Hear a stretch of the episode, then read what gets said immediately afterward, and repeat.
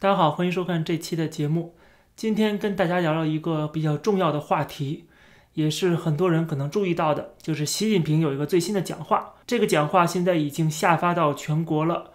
这是习近平对新时代民营经济统战工作做出的重要指示。我看到国内的一些人还不理解啊，不知道这个重大指示它的呃划时代的意义是什么。今天我想跟大家解读一下。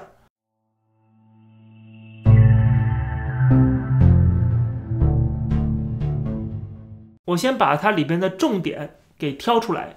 有这么几点。它这个指示里边强调了说要坚持两个毫不动摇，把民营经济人士团结在党的周围。也就是说，民营经济的这些人，他们要在党的周围，要听党的话，跟党走。他说，在政治立场、政治方向、政治原则、政治道路上，同党中央保持高度一致。始终做政治上的明白人，这句话就特别有意思了。明白人什么意思呢？你自己要清楚你自己的位置是什么，你要知道你为什么有今天，这是因为党的恩惠，这个党让你去赚钱了啊，给你这个权利去搞市场经济、搞民营经济了。你也知道这是党给你的机会。那么党为什么要给你个机会呢？当然是要回报了。所以你赚了钱，你当然要回报这个党。你当然要回报这个政府，这个是明白人的含义啊！你要清楚这一点，就是很多的今天的共产党员，很多今天的呃，因为下海经商成为富翁的这些人，他们都已经忘了，忘了他们能够今天是因为党，他们觉得他们能够今天是因为他们自己的努力，因为自己的勤奋，因为自己的聪明才智，所以最后发家致富的啊！但是今天的共产党告诉你，并不是这么回事儿。是我给你的这个机会啊，所以在政治原则上面，在政治路线方面啊，你必须要听党的话。换句话说，就是你就是党的人。这就是习近平说的，这些民营经济的人士，他们也是自己人。什么自己人呢？就说你们跟我们是一家人，是一起的。你不要想跟我们共产党分开啊，你分不开的。所以他后面讲到说，要加强世情、国情、党情教育。引导民营经济人士不断增进对中国共产党和中国特色社会主义的政治认同、思想认同、情感认同。另外还说要深化中国梦宣传教育，引导民营经济人士树立家国情怀，以产业报国、实业强国为己任。脚踏实地干事儿，谦虚低调做人。另外，它里边还说到，坚持政治标准，积极稳妥做好在民营经济代表人士中啊优秀分子中发展党员工作，把政治素质好、群众认可度高、符合党员条件的民营经济代表人士及时吸收到党内来。所在单位没有党组织的啊，这个组织人事部门可直接做好联系培养工作。当然，这里边还有一些具体的指示，说怎么来给这些人。洗脑啊，怎么来控制这些人的思想，控制这些人的经营啊？这个里边也讲到了，说要发挥工商联的作用啊，商会的作用，这些组织党组织的作用。比如他写到说，充分发挥工商联在民营经济人士思想政治建设中的引导作用。比如说你是一个企业家，对吧？你是一个商会的成员，那么商会啊，这个工商联就会找你谈话，就会了解你的思想，了解你的这个意识行为的动态啊。要时刻的关注你啊，是不是有没有这个反党的思想啊，或者跟党没有保持不一致的一些思想啊，对吧？随时要进行监控。这种监控也涉及到了，就是说要加强对企业家相关组织举办论坛、研讨、讲堂、沙龙等活动的引导和管理。就说这些企业家不能私下串联，不能说你们几个人有什么共同的一些爱好或者思想，组织一些活动啊。没有党的参与，没有党的监控是不行的。万一你们啊开了一个沙龙，讨论什么政治体制改革啊，这当然是违背这个党的路线了，违背党的原则了，那就肯定要进行监控，进行这个取缔。所以这些人要办什么论坛呐、沙龙啊，都要进行监控和管理啊，不能让他们在这个共产党组织之外。抱团儿啊！你要抱团儿的话，可以必须要加入党组织，通过党来抱团儿啊，因为有党的控制。总之，这就是习近平对新时代民营经济统战工作的最新指示。那么，这个指示到底是什么意思呢？啊，刚才我讲到了，是要控制这些民营经济的人士，要监控他们，让他们成为党的一颗螺丝钉啊，能够为党效力。他们赚的钱要上交国库，对吧？他们要纳税的。他们要为党来服务啊，不光是这个用金钱服务，还有其他方面的服务啊，比如说党需要你做什么事情啊，去投资某些国家，党就可以通过控制你来控制你的投资，控制你投资的那个国家。比如说“一带一路”就是一个很典型的这个案例啊。当然，“一带一路”很多的都是一些国有企业啊，他们参与进来的，那更好控制了。民营企业呢，就是稍微控制难一点儿。但是仍然要加强这样的控制，这也说明共产党的党中央他们已经意识到了有些民营企业是不受控制的，比如说举例而言啊，就是呃任志强这个案件啊，其实这也是给共产党敲响了个警钟。任志强本身他当然是个国企的干部，但是他跟民营企业家是打成一片的。那么跟任志强这打成一片的这些企业家，他们的思想跟任志强其实都是很相近的。都是那个要延续改革开放的路线，进行深化改革，啊然后淡化党的领导，让市场经济、民营经济起到主导作用，啊，然后慢慢的把中国变得富裕、开放、自由、民主啊，这个是他们的一个想象的一个路线啊，这个是中国共产党今天是绝对不能接受的，习近平是绝对不能接受的，因为这个路线走下去就没党什么事儿了，就共产党就完蛋了。所以说呢，他们要控制这些民营企业家，尤其是民营企业家已经掌管了这个社会的啊大量的财富，以及一些非常关键领域的经济命脉啊，像华为这样的公司，怎能不控制呢？表面上民营企业，但是怎么可能没有共产党的手牢牢的控制这个公司呢？难道他们想任正非变成第二个任志强吗？当然不愿意了。所以说，过去这个几十年的经济改革开放，造成了一个影响，就是民营企业这些。呃，不受共产党控制的，或者说相对来说受到共产党控制比较少的这一部分的这个政治势力，那他们开始慢慢的变得越来越庞大，特别是跟欧美的资本结合在一起的时候，那像马云这些人啊，在欧洲啊，在美国啊都有大量的资产，这个时候甚至你的公司都在美国上市啊，你成为美国公司的老总，而且你又在中国有这样的影响力啊，跟中共的这种党政高官。又有各种各样的，不管是金钱的往来，还是其他方面的往来，所以说这个对共产党的本身党中央造成了一个威胁。所以习近平发出这个统战工作的指示是非常非常有必要的，站在共产党的立场上是非常非常及时的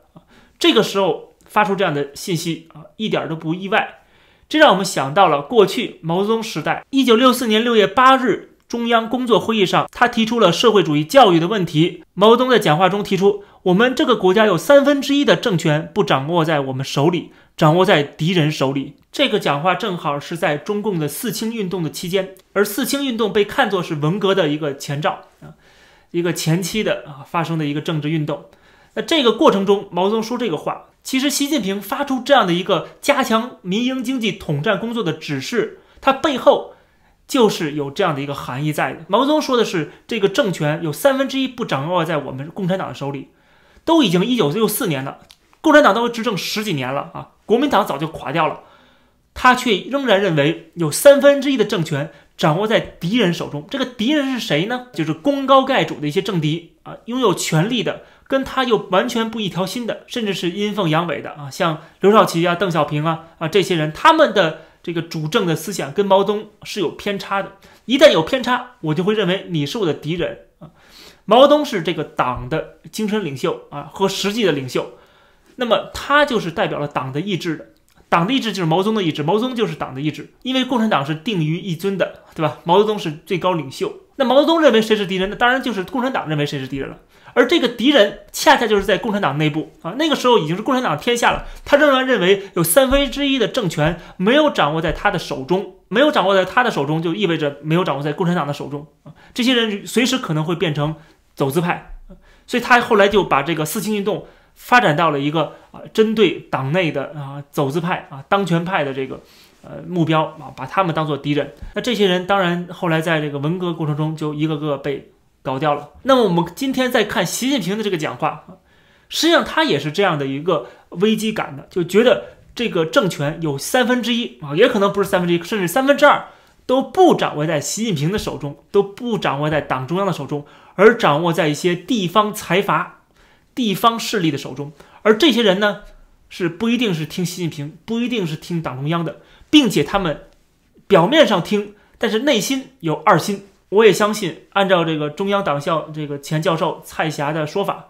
实际上党内有相当多的这个不满习近平的这个人士了啊，已经很多很多人，特别是像民营企业家这群人，都是非常不满今天的路线的，居然跟美国去打冷战，居然跟美国去硬碰硬，你现在完全是在依赖西方的技术、西方的资金。啊，西方的市场，你现在却要跟美国这个世界唯一的超级大国去针锋相对，那你这不是找死吗？对吧？很多民营企业可能会有这种想法，民营企业家他本身也是该走就走啊，把钱弄到国外去，然后让自己的这个子女到国外去。他们知道啊，这个情况已经不乐观了，他们知道这个党会把他们拖下水的这就是习近平最害怕的地方，让这些民营企业家手握。巨大财富的跟一些地方政治势力勾结的这些人，在几十年的改革开放过程中积累了大量的财富和拥有了权力的这些人，警告他们：你们要做明白人，要知道谁是老大，在中国谁是说一不二的，谁说了算，你们到底应该效忠谁？你们不要站错队。这个实际上就是习近平发出的一个信号啊。当然了，他也有具体的一些工作啊，怎么来？加强这些人的统战，怎么来引导和控制和管理这些人啊？这个讲话里面其实挺长的，里边也大量的内容啊，讲到一些具体的措施。刚才我讲到了，比如工商联的作用、商会的作用。当然，这个结果会是什么样子呢？啊，这个结果就是会有一批人逃往美国啊，像 郭文贵这样的流亡的富豪会越来越多的。那么，这个统战工作就必然伴随着一些惩罚机制。就是说，有些人统战不了的，当然就要惩罚你，不仅要把他们的资产全部没收，人也要关进去。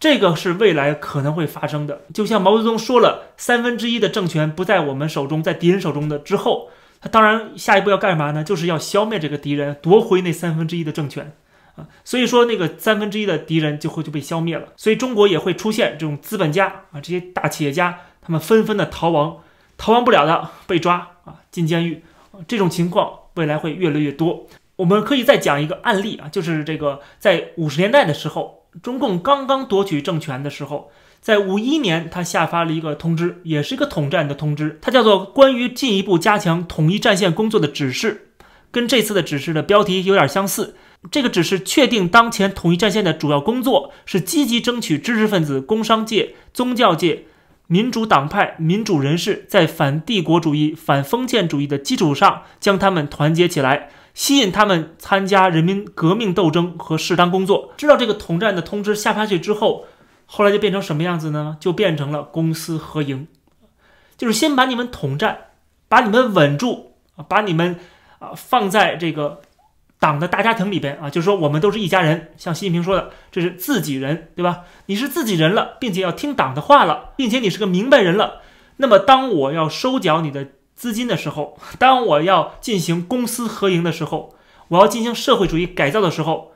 那你作为一个明白人，你应该知道怎么做，那就是乖乖的听党话，把你的钱交出去，保命，保命要紧，对吧？所以今天习近平说，你们这些民营经济人士要做明白人。他就是提前先给你们打好了一个预防针啊，到后面真正要进行社会主义改造的时候，明白人都应该知道怎么做不明白的人，拒绝被统战的人，拒绝被收买的人，然后呃软硬不吃的人，基本上就被干掉了。那有人可能会说，那这什么时候会到来呢？实际上，我觉得会比你想象的更快。那实际上，它已经到来了。我们看到最新的一条消息，就是山西的平遥，这个平遥县城里边的很多的客栈呐和商家啊，现在已经被贴了封条了，政府要收缴，把这些房产都变成国有资产。据报道说，两个月前县政府颁布文件，要求业主十五天内退房，并交出房屋所有权证，但还没到期，当局就已经采取行动，还声称不可上诉。什么意思呢？就是政府没钱的时候，就要从你们这些。拥有房产、拥有资产的这些人身上去割韭菜，其实这就是非常非常简单的一个道理，就是政府必须要维稳，政府要给这个公务员发工资。当政府现在已经负债累累、没有钱的时候，中国经济一塌糊涂，他收缴不到那么多的税啊，这个入不敷出，那政府可能会想了：我有枪有炮，难道还怕没钱吗？对吧？据说这些房产，就是平遥的这些房产。他们收归国有之后，他要放在一个打包上市公司里边啊进行上市啊圈钱，这么做简直就有百利有而无一害啊！因为你只需要一个红头文件就够了，这些老百姓就乖乖的把房子上交了，对吧？只要吓唬吓唬他们，他们就怂了啊，就只能把房子上交。但是你说反抗吧，你又没有能力去反抗，可能唯一有能力的就是那些富豪或者是一些地方的财阀、地方的政治势力。那么中央当然也意识到了他们的危险性啊，所以说开始对他们也要进行严格的管控和统战。所以说，如果看到这个统战工作的指示还不赶紧逃跑的那些民营企业家、那些富豪们啊，那么最后被共产党收拾，那也是活该啊！因为已经告诉你们了，你们不听，你们不去学历史，你们不去看历史曾经发生的，你们对这共产党的一个政权认识不清，对他有充满了幻想啊。最终当然会害了自己。这期的节目就跟大家先聊到这儿，感谢大家收看，我们下期再见。